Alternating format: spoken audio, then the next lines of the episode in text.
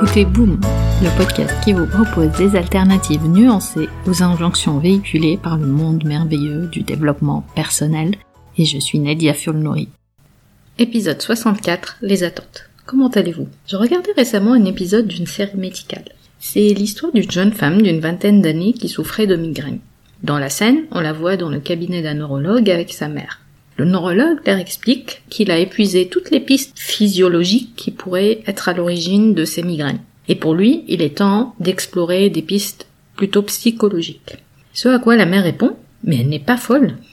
il leur suggère malgré ça de contacter un de ses confrères psychiatres. Ensuite, dans la scène suivante, on voit la mère et la fille à une station de métro où la mère lui dit Dans notre culture, on ne raconte pas nos problèmes aux étrangers. Plus tard, la jeune fille fait une tentative de suicide parce qu'elle est tiraillée entre ce que sa mère lui a dit et toute la souffrance qu'elle subit à travers ses migraines et probablement aussi une souffrance psychologique qu'elle ressent et qu'elle n'arrive pas à exprimer. Donc elle se retrouve à l'hôpital où un psy lui explique qu'il est capable de l'aider, mais il faut qu'elle accepte de venir à des séances de thérapie. Et ce qu'elle lui répond, c'est qu'elle a peur que ses parents la désavouent, parce que dans sa culture, on ne raconte pas ses problèmes aux étrangers. Cette histoire me fait penser aux attentes que les autres ont de nous. Il y a à la fois une injonction à être soi-même, à être vrai, mais il y a aussi nos conflits de loyauté, nos tiraillements. Et tout part d'une croyance on est une bonne fille pour nos parents, ou une bonne partenaire, ou une bonne mère, si on coche certaines cases. Et si on répond à certaines attentes que les autres ont vis-à-vis de nous.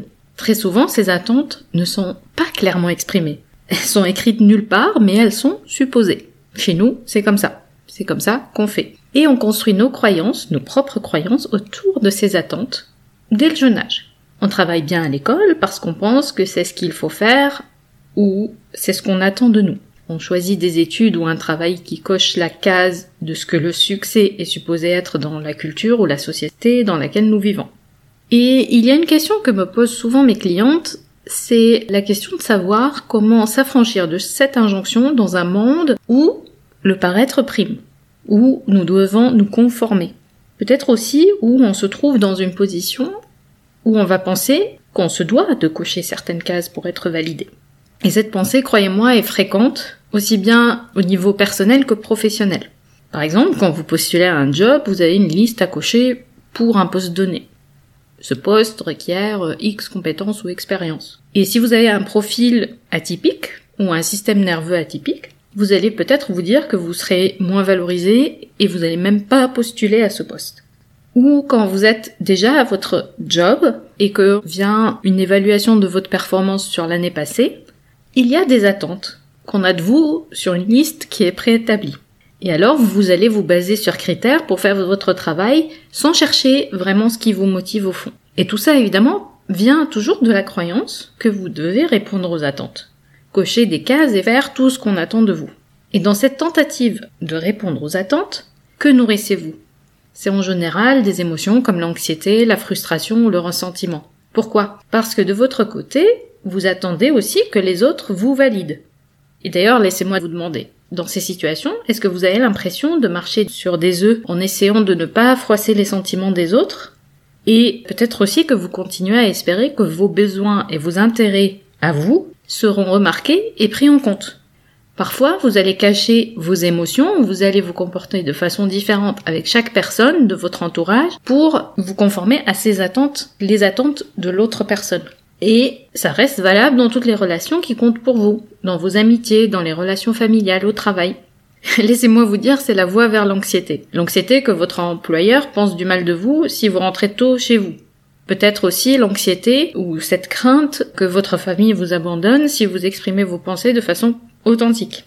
Que votre partenaire vous en veuille de dire ou de faire quelque chose qui ne coche pas ses attentes. Finalement, cette anxiété d'exprimer votre vulnérabilité et prendre le risque de montrer vos imperfections. Parce qu'on en est là. Et vous savez quoi? Cette dépendance à la validation externe n'a qu'un but au final.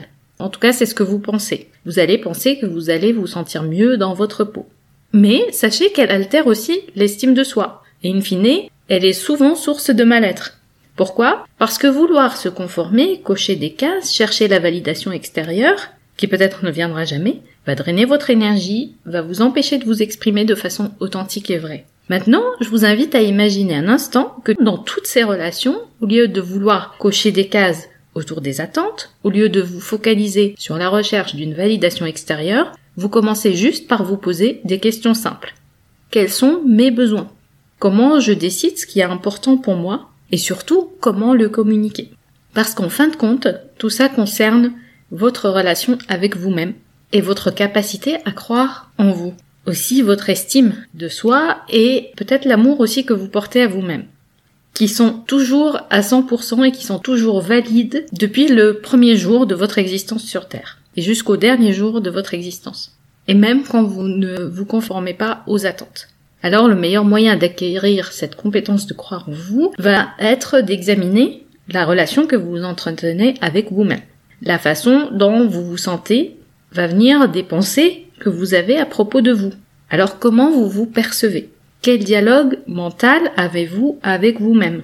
Commencez à le remarquer quand vous faites quelque chose de bien, mais aussi quand vous faites des erreurs. Parfois, ce que vous voulez que les autres vous disent ou pensent de vous, est-ce que vous pensez que vous êtes capable déjà de vous le dire à vous-même?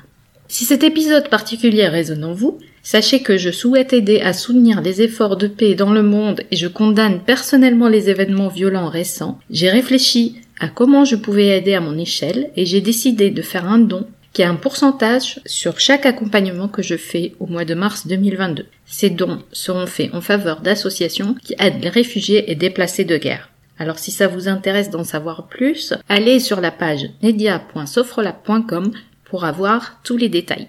Pour conclure, rappelez-vous que ce n'est pas parce que vous appliquez les bonnes méthodes que le bonheur vous est dû. Vous retrouverez les notes et les liens vers les références citées dans l'épisode sur boom.sofrelab.com. J'ai hâte de vous parler vendredi prochain sur votre application de podcast préférée. En attendant, nous pouvons continuer la discussion. Vous pouvez me retrouver sur mes réseaux sociaux via nedia.sofrelab.com. Ah, juste une dernière chose. Je compte publier des épisodes supplémentaires en bonus de façon moins régulière. Le meilleur moyen de vous assurer de ne rater aucun épisode est de vous abonner sur la de votre choix pour recevoir une notification à chaque fois que je mets en ligne un épisode. Et si ce podcast résonne en vous, vous avez plusieurs moyens de le soutenir, juste en en parlant autour de vous, en le partageant sur vos réseaux sociaux ou en mettant 5 étoiles sur Apple Podcast et un petit commentaire. Ça fait toujours plaisir. Un grand merci pour votre soutien et à très vite sur Boom.